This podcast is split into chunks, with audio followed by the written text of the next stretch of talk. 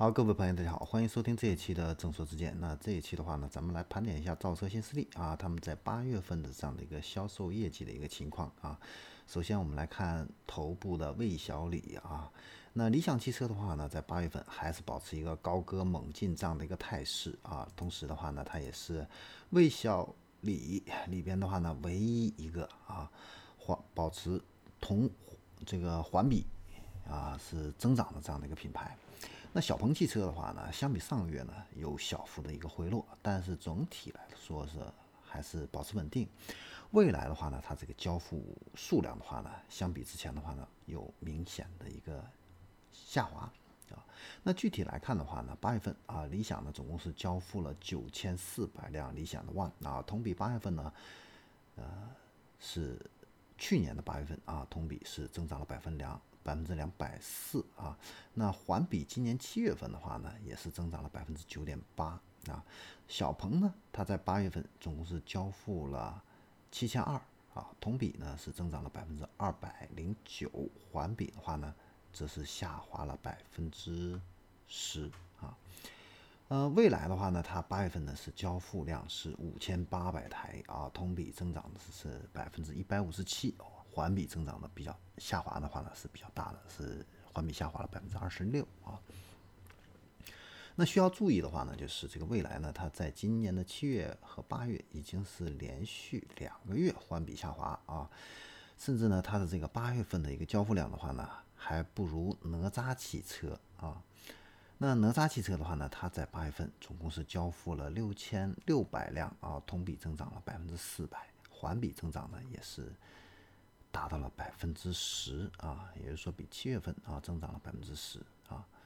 那领跑它在八月份是交付了四千四百台啊，同比去年的话呢是增长了百分之七百啊。那领跑呢现在是两款车型在售，一个是领跑的 S 零一，还有一个是 T 零三啊。它主要的这个车型呢还是这个 T 零三啊。那八月份呢它的这个 T 零三订单呢？还不错，达到了七千多台啊，环比呢还增长了百分之十八啊。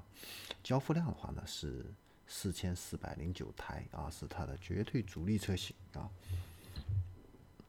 那从这样的一个情况来看啊，魏小李三家啊，它的环比增长态势的话呢有所改变啊。那背后的一个原因呢是什么呢？首先啊，理想汽车的话呢，它的这个强劲的一个销量的话呢，跟今年它发布二零二一款的理想 ONE。啊，有最直接的一个关系啊。那理想 ONE 的话呢，它优化了这样的一个空间配置啊，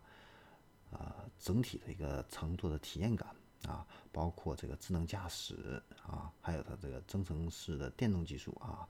都有了这样的一个优化和提升啊。那上市以后，它六月份新增的一个订单本身就超过了一万台啊。那小鹏汽车的话呢？交月这个八月份的交付啊有所回落，跟它的这个车型切换有一定的关系啊。它是在八月份的话呢，是处在 G 三到 G 三 i 这样的一个生产切换。那老款的这个 G 三呢，还有这个一千台左右这样的一个呃交付啊，所以呢，月度的总交付量环比呢是有所下降。那改款的这个 G 三 i 的话呢，是九月份啊。才会进入到规模交付这样的一个阶段，所以呢，小鹏在下个月交付的话呢，应该会迎来一个新高啊。那整体来说的话呢，小鹏的 G3i 这个市场反应的话呢，还是超出了小鹏的一个初始的一个预期啊。那另一款这个小鹏还有个全新车型是小鹏的 P5，是在九月十五号正式的上市公布价格啊。那这款车的话呢，是十月起正式的。对外交付啊，那这个量的话呢，应该会有所增加。未来的话呢，它交付量啊下滑，归因于是零部件供应不足啊。那未来汽车表示的话呢，八月份啊，像马来西亚还有南京啊这样的一个疫情影响啊，导致未来的这样的一个个别零部件供应呢严重受限啊。其中的话呢，南京的供应商呢停产了二十天。那马来西亚的这个疫情的话呢，影响了这个 S T E 法半导体的芯片生产，啊，ST 的话呢，它是博世 ESP 的一个供应商啊，从而呢影响了博世对未来的这样的一个 ESP 的一个供应啊。那因为它是未来的这个 ESP 的单一的一个供应商，所以呢，它对整个工厂的生产节奏产生了很大的一个影响啊。那未来的这个内部的传播高级总监他也表示，根据内部的一个测算的话呢，八月份这个疫情啊，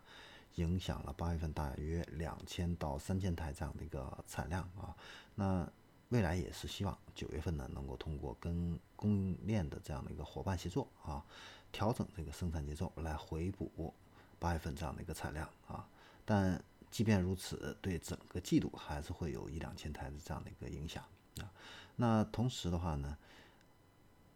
这个传播高级总监马林的话呢，也表示，就是南京的内饰供应商的话呢，现在呢，啊，已经恢复生产啊，原有的对这个 ES 六、EC 六这样的一个生产的直接压力呢，现在已经是消除了，但是芯片的供应呢，还是有一个不确定性啊。那它的这个供应链的团队的话呢，也是在积极的跟啊博士还有意法半导体啊。在进行这样的一个协商啊，怎么样去解决芯片的一个供应的一个问题啊？同时的话呢，也可能会寻求这样的一个芯片资源进行一个战略性的一个备货啊。那值得一提的话呢，就是除了这个芯片这样的一个零部件带来的一个影响啊，那有分析认为的话呢，近期啊。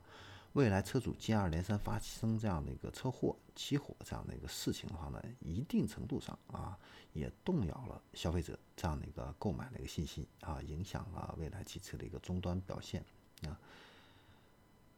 那未来的话呢，在八月份这样的一个订单的话呢，它还是呃持续的在增长啊。那单月的这个新增订单的话呢，它其实还是创了这样的一个新高啊。那三季度啊，它的一个交付量啊，目前呢是调整为啊两万二千台到两万三千台啊，大概是这样的一个